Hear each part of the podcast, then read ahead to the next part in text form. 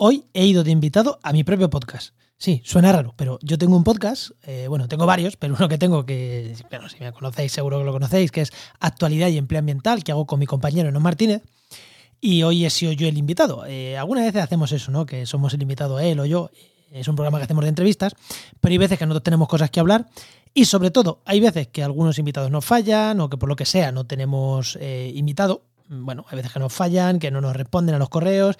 Hay épocas en las que tenemos dos o tres programas de adelanto y hay veces como esta semana, este programa que sale hoy, que nos pilla el toro, tenemos diferentes cosas y bueno, y como uno de los comodines es que nosotros vayamos de invitados.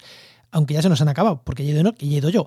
Ese comodín ya, ya lo tenemos gastado. Pero bueno, algo se nos ocurrirá para cuando tengamos que tirar de comodín como nos gusta mucho hacer podcast y somos dos, bueno, uno entrevista al otro, entre comillas. Y ahí en ese podcast hay una pregunta que nos gusta mucho hacer, que hacemos a todos los invitados, y es que la hace mi compañero Enoch, porque es un podcast que nació de tema de empleabilidad asociado a la web trabajamediambiente.com, y es una pregunta que hace que es, ¿qué querías ser de mayor? Cuando eras pequeño, ¿qué querías ser de mayor? ¿Y cómo has llegado hasta aquí? Y yo llevaba 139 programas escuchando, bueno, no todos, porque al principio no, pero casi todos, eh, escuchando cómo la gente respondía.